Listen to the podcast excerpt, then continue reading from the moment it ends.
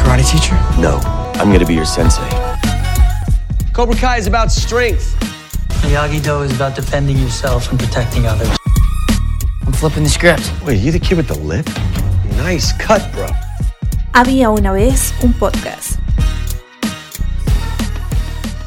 Bienvenidos a un nuevo episodio de Había una vez un podcast, esta vez con un buen punto de vista sobre una serie que recientemente ingresó a la plataforma de Netflix, pero ya tiene un desarrollo desde el año 2017. Y para eso eh, me van a acompañar Diego Sierra de Ojos Cuadrados. Hola Diego. Hola Lina. Y también me acompaña Mr. Cinéfilo, que ya nos había acompañado en el episodio de los Emmy y también quiere hablar es en esta oportunidad. Hola, Mr. ¿cómo estás? Hola Lina, muy bien. ¿y tú? Muy bien, muy bien, acá muy listos para hablar de esta serie que se llama Cobra Kai. It's you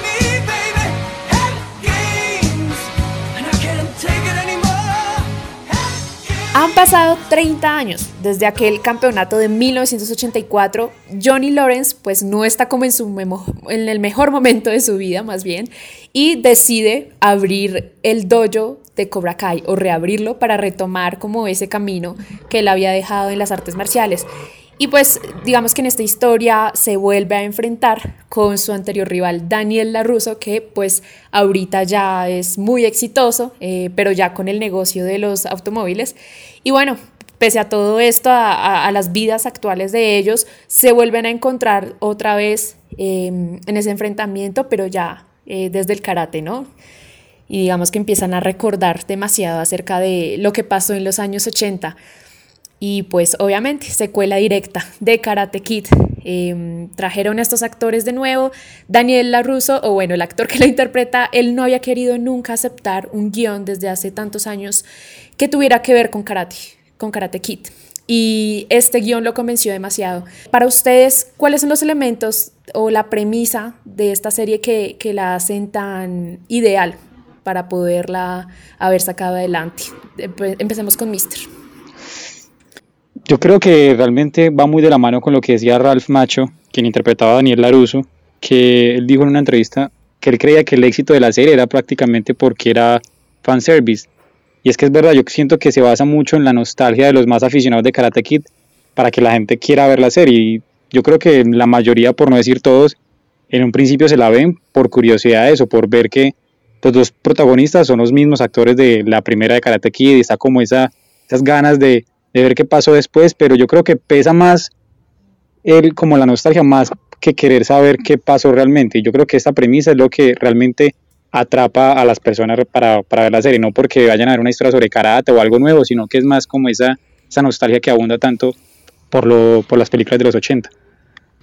Sí, yo creo que le, le pega muy duro la nostalgia y, y eso es un, un plus grandísimo en la serie, pero yo confieso, yo no tenía ni idea de que existía esa serie hasta, Hmm. hace, pues, hasta que entró a Netflix. Ah, la había escuchado, Cobra Kai, pero no le prestaba atención, ¿no? No paraba bolas a lo que era. Tal cual. Pero cuando pues, sí había escuchado que como que era buena y no sé qué cosa, pero pues estaba en YouTube Premium y yo no conozco a nadie que tenga eso. Ahora que la compró Netflix, pues empecé a verla y desde el primer segundo que me enganchó, porque para mí lo más interesante de toda esta serie es el giro que le dan, ¿no? A esa historia de Karate Kid, cuando nos ponen ahora a Johnny Lawrence como el bueno y nos hacen querer ver que Daniel de alguna manera era el malo en la película, pues esa es la visión que tiene Johnny y, y abren ese debate, me parece muy interesante y de una como que me convenció, ahí me atrapó, porque toda la temporada, por lo menos la primera, es mostrándonos que Johnny está, él hace énfasis en que no, que eso era una patada ilegal y que el tipo le quitó la novia y, es como, hey, de pronto este man no era el malo, este man de pronto era el bueno de la película y ahora estamos viendo cómo se desarrolla esto y muy interesante lo que decía de que pues son los mismos actores. Yo recuerdo que yo la estaba viendo con mi novia y ella no, no entendía al principio que yo le dije, pues que son los mismos o no, que ya están viejos. Y como, ¿cómo así? Son los mismos porque sí se, sí se me parecían y yo, pues que son los mismos. y, y eso es, es genial, me parece un hit que hayan vuelto los tipos 30 años después, una verdadera secuela. No, sí, total. Yo creo que, que precisamente es jugar con la nostalgia. Y mm, no estoy tan de acuerdo con lo que dice Mister porque creo que ese elemento del que tú hablas, Diego, el de darle un giro a la historia del villano de Karate Kid, es lo que hace que compres esta, digamos, primera temporada, porque pues ahí estamos hablando de la primera, de Cobra Kai. Porque sin eso creo que no, no, no tiene mucha sustancia, no tendría mucha sustancia esa premisa. Y más porque sí nos están mostrando la visión del villano de que Daniel era el malo, pero más adelante va desarrollándose la serie y, nos vamos dando cuenta que no es la premisa de los guionistas, sino la visión de Johnny. O sea, no es como que nos querían presentar a un Daniel villano o como algo bien cliché, como algo que sea un, no sé, como que hubieran volteado la arepa totalmente y que nos mostraron un Daniel convertido. No, no lo hicieron porque ellos finalmente son humanos ambos, ambos tenían sus problemas en la niñez, solo que pues la historia eh, está muy actualizada y obviamente nos hacen... eh, Es que- como hacer una revisión la- eh, de cada personaje, Claro, la- es más la- profunda. La película era del punto de vista de Daniel y como todo lo malo que le pasa, pero aquí estamos viendo la serie del punto de vista de Johnny. Sí. Y él nos cuenta su lado, su versión. Y eso Exacto. es lo clave porque así es la vida. No es, hay que escuchar las dos versiones. No es blanco y negro, hay unos matices de grises que hay en la vida y eso es lo interesante de la serie para mí. Y porque Karate Kid iba como, eh, o sea, ¿cómo decirlo? Como que iba en una tónica, como en una narrativa muy ochentera, en la que también había mucha ciencia ficción y entonces está siempre el villano y el bueno. Entonces digamos que esa narrativa siempre era exitosa. Eh, pero bueno, son otros tiempos y creo que la actualizaron de una muy buena manera. Eh, y sí, yo creo que en cuanto a premisas es lo rescatable. Y creo que cuando uno va a ver Karate Kid después de ver Cobra Kai, uno ya empieza a ver con otras cosas, con otros ojos, algunas escenas. Por ejemplo, pues me estaba haciendo el rewatch de, de Karate Kid precisamente para grabar el podcast. Y la escena, por ejemplo, de la ducha, que el mismo Johnny la cuenta en Cobra Kai. Sí. Tú la ves sí, sí. totalmente diferente cuando ves la película y uno dice, pero ¿qué necesidad tenía? O sea, sí se estaba vengando, pero es que lo hizo, o sea, con una maldad que, que uno no percibió Bullying. antes, sí, o sea, muy bullying. Entonces, sí, te hace revisar mucho la película, Em, pues la uno, ¿no? Y ya hablando de lo que son los nuevos personajes, porque pues obviamente no íbamos a poder ver una secuela sin, sin, sin las personas que están ahora en las vidas de ellos. Eh, ¿Cuáles les llamaron a ustedes la atención? ¿Cuáles creen ustedes que les da como también más sustancia a, a esa primera temporada? Diego. Pues obviamente Miguel es como el personaje central, creo, y me gusta mucho toda la tónica que le dan de que tan- el típico cuento, le hacen bullying y, y aprende a defenderse y coger confianza gracias al karate y va trayendo a sus amigos, ¿no? El, el- el- el chico este Eli que tiene el problema del labio y, y después Sí. cambia toda la actitud y se llama Hawk, ahora es el maloso y eh, es muy bueno porque son unos chicos marginados y el karate los salvó les hacían bullying y estaba el típico chico rico en el colegio, el popular, y los maltrataba y el karate fue los que logró, les dio la confianza para defenderse. Eh, pero ya personajes propios pues me, me llama la atención, pues Eli, aunque no me gusta mucho lo que hicieron con él en la segunda temporada. Sí. Eh, Miguel, Miguel también iba por el mismo camino, pero al final como que lo, re- lo salvaron, entonces bien. Y, y ya, porque Robin nunca me cayó bien. Ay, bueno. bueno, Mister, cuéntanos. hay- hay un personaje que me encanta, pero ese es ya muy adelantado en la segunda temporada. Casi Ahorita, que no, ahorita, no, no, no, no lo han desarrollado mucho, pero simplemente Stingray es lo mejor. Eh, ¿De acuerdo? Ok. Mister. Eh, bueno, no sé, de nuevos personajes. Bueno, antes de seguir, quería aclarar que lo que yo decía ahorita era como lo que me refería al tema del fanservice y eso, la nostalgia, era como para uno tomar la decisión de ver la, de ver la serie. Pero también estoy de acuerdo Ah, con lo que, ok. ustedes deci- lo que ustedes decían de, de que nos mostraran la perspectiva de Johnny, de toda la historia. Me pareció, eso fue lo que también me atrapó a mí desde un principio.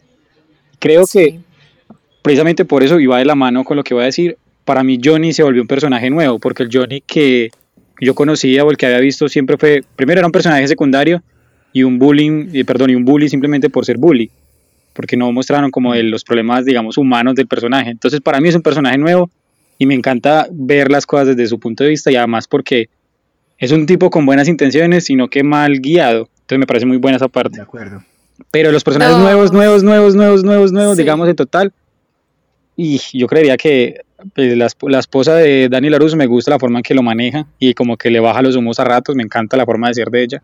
Y siento que es un personaje que es muy sutil y no tiene tanta influencia en la historia, pero com- como que se complementa muy bien con, con Daniel Laruso y, y Miguel. Claramente que Miguel, que me estaba asustando un poco el final de la primera temporada por cómo lo estaban llevando, al final de la temporada siento que en la segunda ya se nivela un poco y lo equilibran. Y de acuerdo con Diego sobre, sobre Robbie, tampoco, tampoco me gusta mucho el personaje.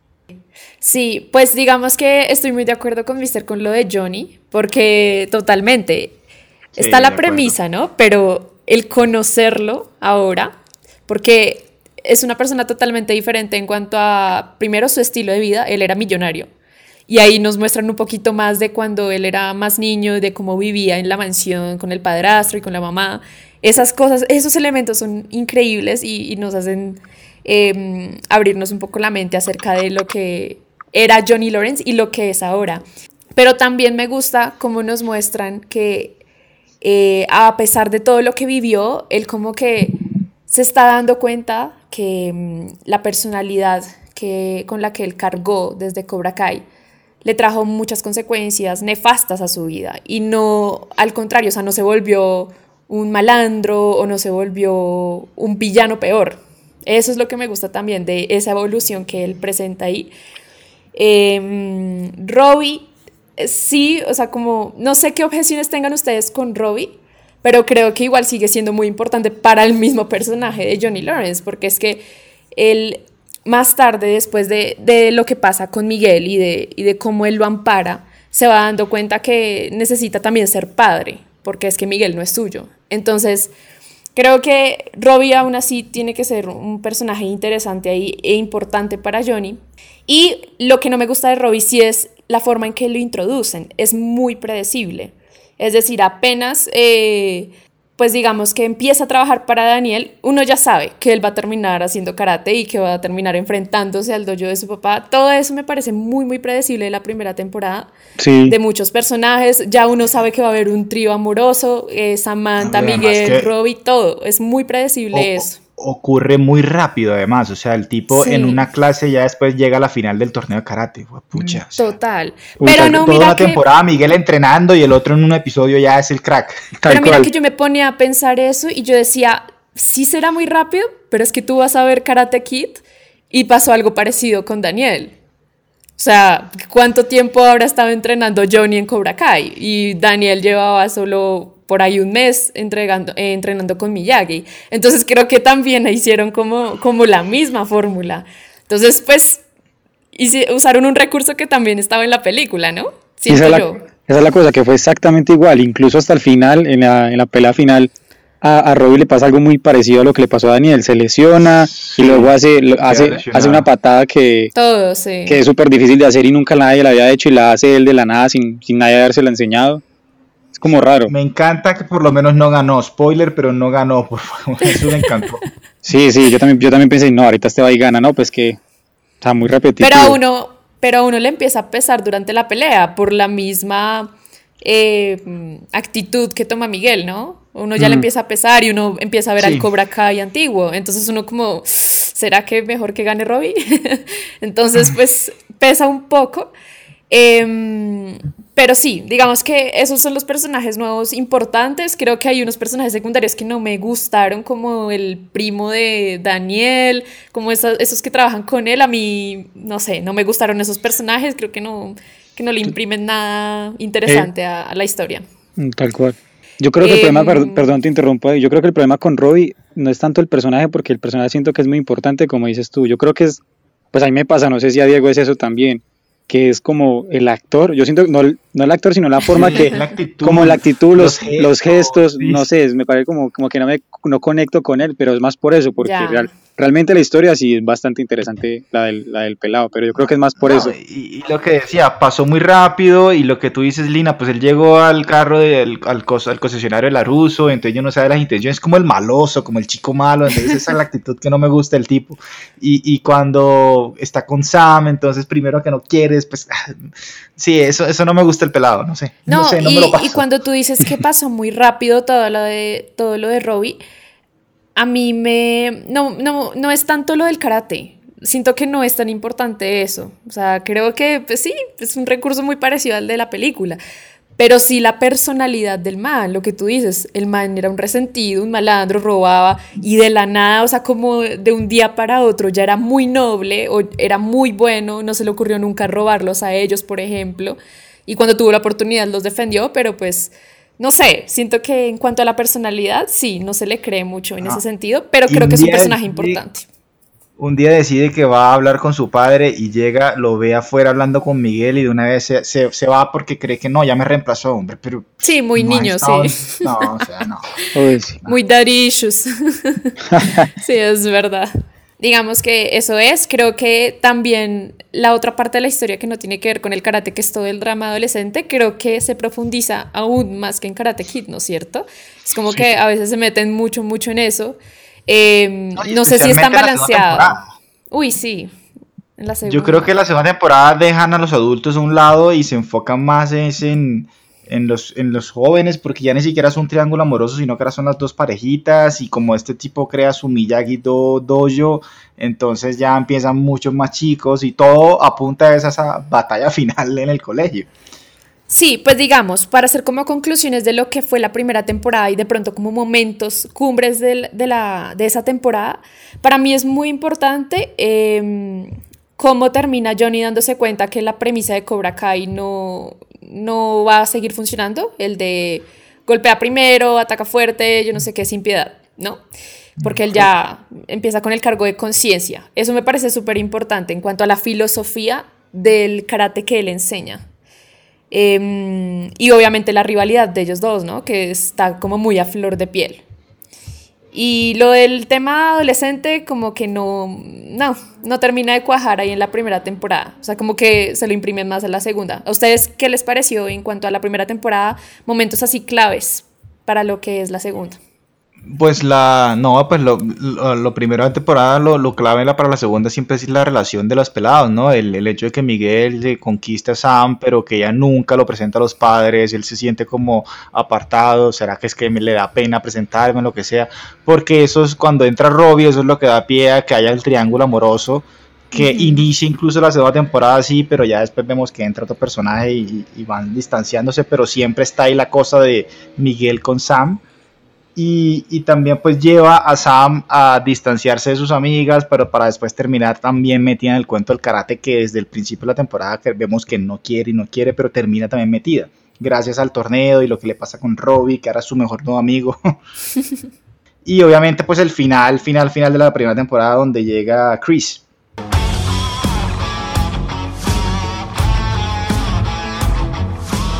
Que eso es uno de esos personajes que todavía no estoy seguro si me convenció o no que lo hayan traído de vuelta, todavía estoy como en duda. Ay, sí, sí, sí, es que quieren traer a todo el mundo de vuelta, ya veo que en la tercera vendrá Ali, pero, pero bueno, después hablaremos después. A mí me parecía interesante cuando lo presentaron como ahí al final, pero sí, porque no sabía hacia dónde iba, pero ya empezando a hablar un poquito como de la segunda, me iba gustando un poco como que mostraran qué pasó con él después del torneo y después de quedarse, digamos, sin el dojo. Eso me iba gustando un poquito, su historia, pero obviamente nos fuimos dando cuenta que, que todo fue un medio montaje de él, ¿no? Y que en realidad él no, él no es una persona que se haya redimido ni que haya repensado las cosas. Entonces volvió a ser el villano de siempre. Y era como la excusa perfecta, obviamente, para meter a un villano, porque Johnny ya estaba eh, imprimiendo una filosofía ya eh, mejor para su dojo, ¿no? Como él, Claro, como él lo es- decía, que eso- él quería lo mejor para ese dojo y quería que Cobra Kai fuera mejor. En eso se llevaron como 5 o 6 episodios y Johnny incluso Sí. nos pusieron a dudar de si el tipo iba a ser bueno de verdad o si iba a volver malo y, y como que lo ponen ahí en, ese- en ese juego que eso no me gustó para nada porque yo quiero a Johnny, el es el personaje que me cae bien, quiero que Ay, le vaya sí. bien, quiero que triunfe y, y cuando meten a ese tipo y uno dice, no, otra vez te vas a volver por ese lado, no seas tan estúpido, no le creas el cuento, obviamente uno sabe Mm. que el tipo va a ser malo y, y lo ponen en esa rivalidad, pero bueno, por lo menos Johnny sí no se deja, no se deja ir al lado oscuro, por dejémoslo, digámoslo así, pero sus estudiantes sí. Miguel, como repito, al final vuelve al lado bueno, pero, pero los otros, el, el Eli, nunca me gustó lo que hicieron con él, lo volvieron el bully, bully de todos. Lo que le hacían a él ahora se desquita y eso pues, no está chévere. Y ese, ese cuento sin piedad a todos los niños, nada. A mí no me gustó, fue como Eli se convirtió, o sea, porque, o sea, una cosa es ser un resentido y querer cambiar y otra como, como pasó como con Robbie, que de un, día al ot- de un día para otro ya era una persona totalmente distinta. Es decir, para mí hubiera sido mejor que hubieran tomado un Eli eh, todavía nerd y que hubiera llegado este personaje de Chris y que lo hubiera transformado. Eso me hubiera parecido más sensato. Pero que él tomó esa iniciativa de un día para otro, sin, o sea, solo como con un discurso que dijo Johnny en el dojo y ya. Eso me pareció muy poco inorgánico en la historia, o sea, como que cuál fue su motivación, o sea, no la Pero vi. la transformación de él al menos fue física y, y- y a eso le dio la confianza para después ponerse a entrenar y vemos el proceso. Mientras Bueno, que el, sí. yo, el Robbie sí fue un día para otro, simplemente sigue siendo el mismo Robbie, pero ya soy buenísimo en karate. Este tipo por lo menos dijo, me va a cambiar el peinado, me va a poner un tatuaje y esa actitud pura y empezó a entrenar y lo hizo bien. Se volvió el crack. Sí. Pero se volvió el maloso que juega sucio, que patea por la espalda, nada. Y después le hace bullying al pobre, ¿cómo se llama el amigo? Dimitri. A Dimitri. Qué Me pecado. encanta él, No. lo amo. Qué pecado, pobrecito. Es, es como un She- es como un Sheldon metido ahí en la serie, pero A mí me encanta cuando hacen las referencias con Daniel de Game of Thrones. Es como Ay, es perfecto. genial esos Es lo diálogos. es lo máximo. Porque él se impresiona de que cuando le dice, tú es Game of Thrones. y él como, obviamente.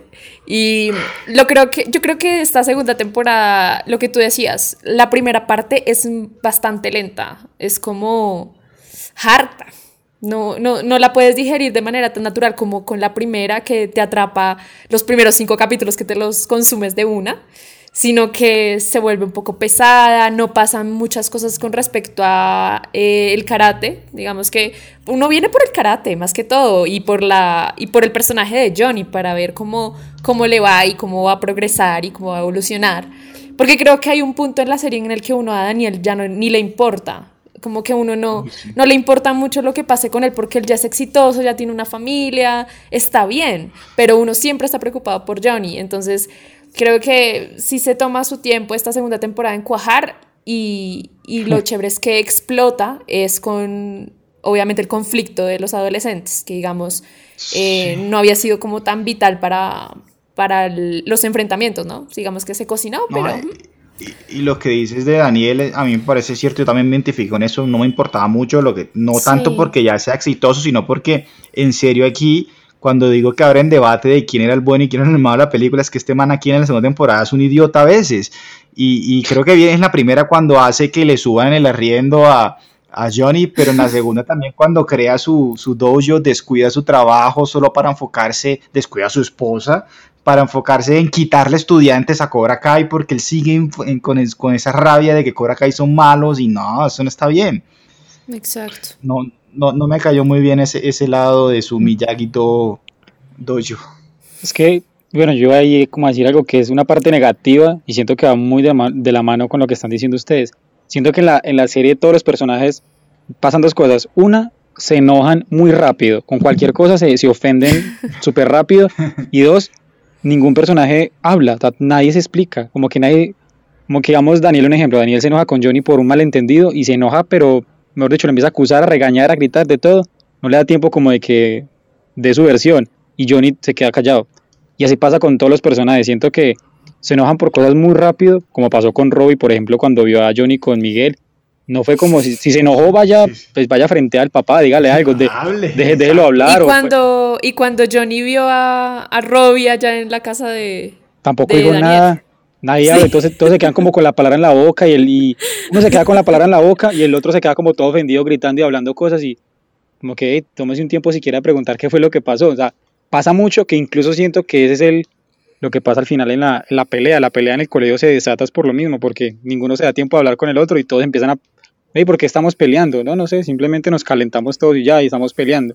Entonces es como que... Yo creo que en la primera se ve mucho con la relación de Sam y Miguel, que ellos no se hablan. Que cuando decía Diego, que ella no lo quería presentar, pero porque no hablan del tema, es como que todo lo suponen, todo lo hablan Esa a las es- espaldas. Es Exactamente, increíble. tal cual, estamos totalmente de acuerdo. Y que lo que pasa con Dani, que Daniel uno empieza como a, a cogerle broncas por eso, porque Daniel odia a Johnny porque sí, de un momento está bien con él, de un momento a otro se enoja y se ofende con él y no lo deja ni hablar. Yo digo, amigos, ya son adultos, ya pueden hablar. Cuando, cuando salen juntos en el carro y van al bar y todo y comparten, la pasan delicioso, son súper amigos, ven que pueden ser muy amigos, en el restaurante mexicano se divierten, pero después salen de ahí, no, somos enemigos, tenemos que pelear, no. Sí, Pues yo creo que también es como esa dinámica que se manejaba cuando ellos eran jóvenes, es decir, estaba por delante, era el enfrentamiento, la pelea, eso de la comunicación no iba. Entonces cuando se enfrentan o cuando se aparece su mayor enemigo de la escuela, pues la dinámica sigue siendo la misma porque no ha cambiado nada, no se han conocido como personas. Entonces creo que también puede ser por eso, pero sí da rabia como tú dices que es con todos los personajes. es como muy extraño porque sí, no hay comunicación.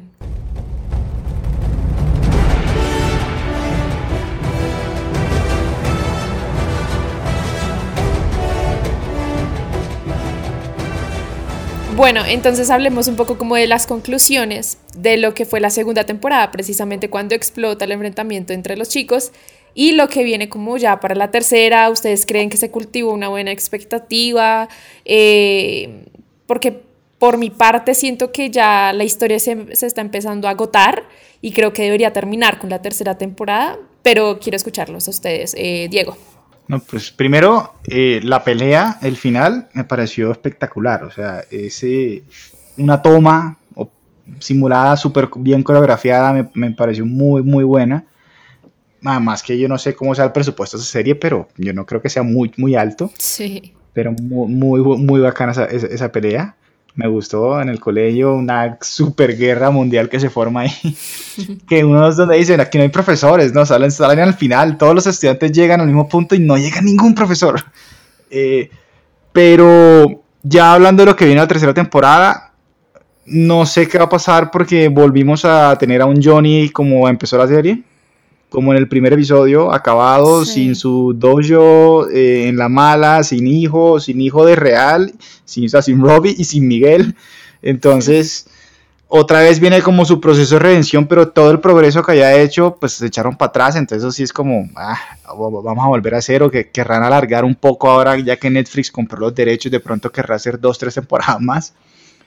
Pero, pero ojalá que no sea así, ojalá sea más rápido y, y- y Johnny pueda tener su felicidad, ¿no? Para mí yo quedo con un final feliz es si Johnny es, es feliz al final y tiene su, su dojo, lo que lo haga feliz. Mister. Del resto no me interesa.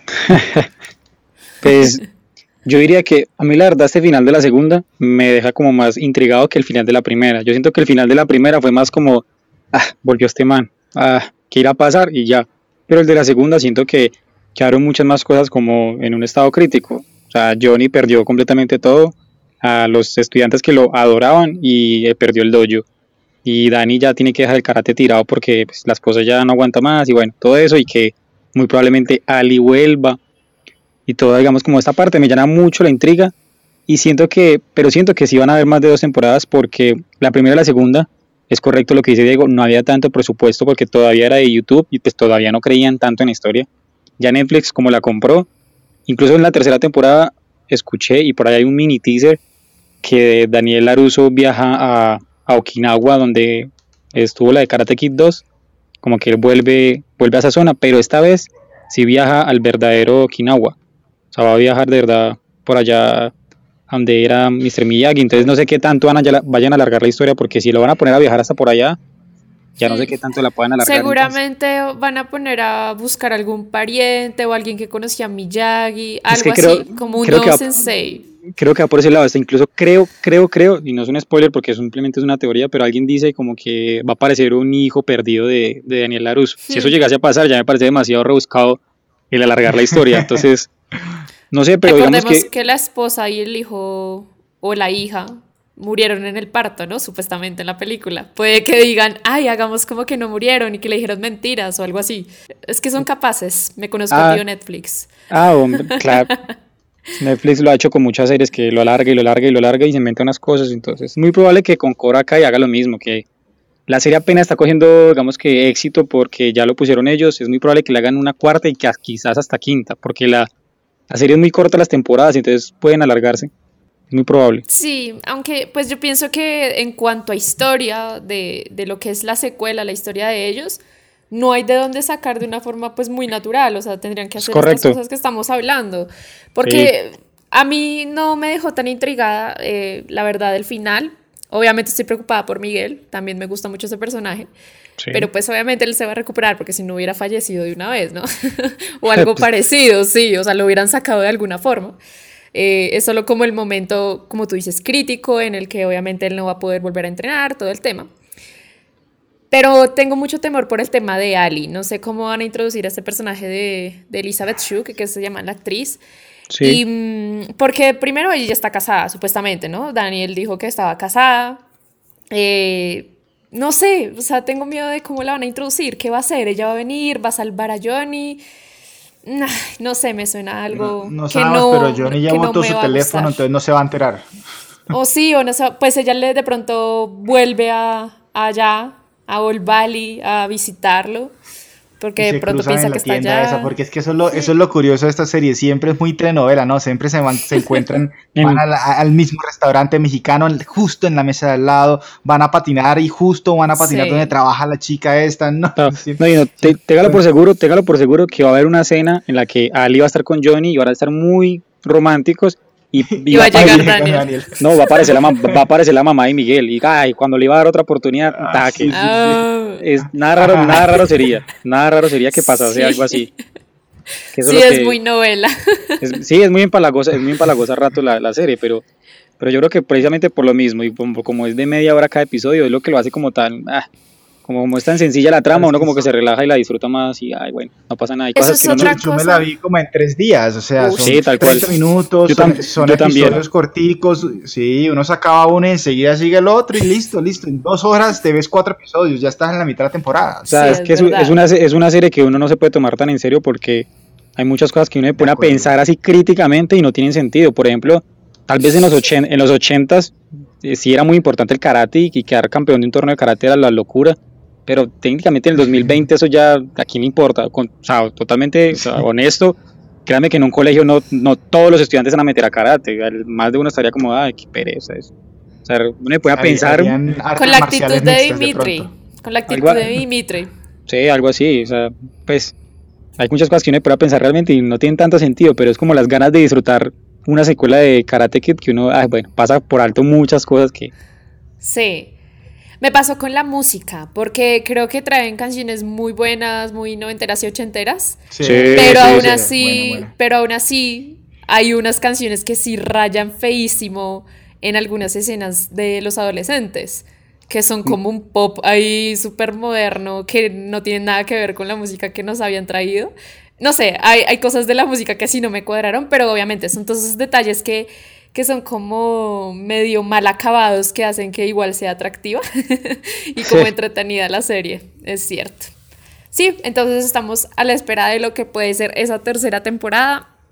Eh, probablemente la, la, la vayan a extender más, más temporadas, pero yo creo que deberían terminar en la tercera, o sea, como que ya, como que haya un proceso ahí para Johnny en el que él termine feliz, como dice Diego, y, y que, pues es que yo el único destino que veo para esta rivalidad es una amistad, entonces creo que eso es lo que todos esperamos, ¿no? Como que haya una cierta Sí. paz entre estos doyos y pues obviamente que caiga Chris, obviamente. Eso es lo que todo el mundo espera por el bien de la lógica de las películas ochenteras, no tanto de las historias actuales, sino más que todo por esa lógica Karate Kid que, que nos quisieron traer y nos trajeron esta nostalgia y creo que ese ha sido el éxito de Cobra Kai. Esperamos que mucha gente también se acerque más a, a la serie y también a las películas, ¿por qué no? Pues que vean la primera si no la han visto. Eso es todo por hoy. Estuvimos hablando acá de Cobra Kai, esta secuela directa de esta película eh, muy clásica. Y pues estaremos también hablando de cuando salga la nueva, ¿no? Acá nos citamos para, para hablar un poquito y, y rajar también de lo que van a hacer con Ali. que yo no la voy a poder ver con los mismos ojos porque es la misma actriz de The Voice. No, no me va a cuajar cuando la vea en pantalla, la verdad. Sí, tal cual. Bueno, chicos, ¿algo más? ¿Se despiden de la audiencia o algo más para terminar? No, yo creo que pues sí, agradable. Estaremos aquí pendientes cuando salga la tercera y que viva Stingray, ese mantarraya genial, me hizo reír todo el tiempo. Sí. Es, es un crack, o sea, es un- esa esa escena en la que él sale a la pelea del colegio es lo máximo. Sí, sí, sí, cuando es el guardia de seguridad, ¿no? O en la fiesta. entrevista. Ah, la fiesta, la fiesta es lo máximo porque él es convencido de que también es un niño, es lo máximo. Exacto. Sí, cuando la chica le dice, tus amigos, estos son mis amigos. Ellos son mis amigos. O cuando hacen la batalla allá en el bosque, nadie se espera que él Como gane. Es un crack, Sí. es, un, es un crack ese man bien. Él le pone la comedia. Y eso que hay comedia importante en la serie. O sea, creo que hay dinámicas con Miguel y Johnny que, que son bien graciosas. Pero Sí. pues él imprime más, obviamente, ese personaje. No, que iba a decir que un punto a favor, más allá de que, digamos que la serie, digamos, retome la historia de Karate, que es muy interesante, siento que igual hace referencias muy en el aire, muy chéveres también. Y que es como un bonus de la serie, como para que digamos a la gente que le... Yo soy un fanático de las referencias tan sutiles y la serie lo hace mucho con otras series y con el mismo Karate Kid, por ejemplo, así cortico, cuando Miguel está haciendo aseo al, al gimnasio, de, al dojo de, de Johnny, y Miguel le pregunta como que, ¿hay alguna forma especial que quiera que limpie las ventanas? Y nada, Sí, sí, sí. limpias como le dé la gana. No, Entonces, eso me parece muy chévere como hace referencias muy sutiles, pero ya, entonces me parece algo también interesante que, digamos que para la gente que le gusta ese tipo de cosas, es una serie muy agradable de ver. Y el mix que hacen entre esas referencias como muy de antaño y cómo actualizan temas, por ejemplo, como de las chicas practicando karate, es algo también como para destacar y que hacen que sea muy balanceada y muy atractiva para las nuevas audiencias también. Eso fue todo por hoy en Había una vez un podcast. Síganos en arroba sin episodio, arroba ojoscuadrados.com y también sigan a Mister en arroba Mister Cinéfilo. Nos escuchamos por acá. Chao, chao.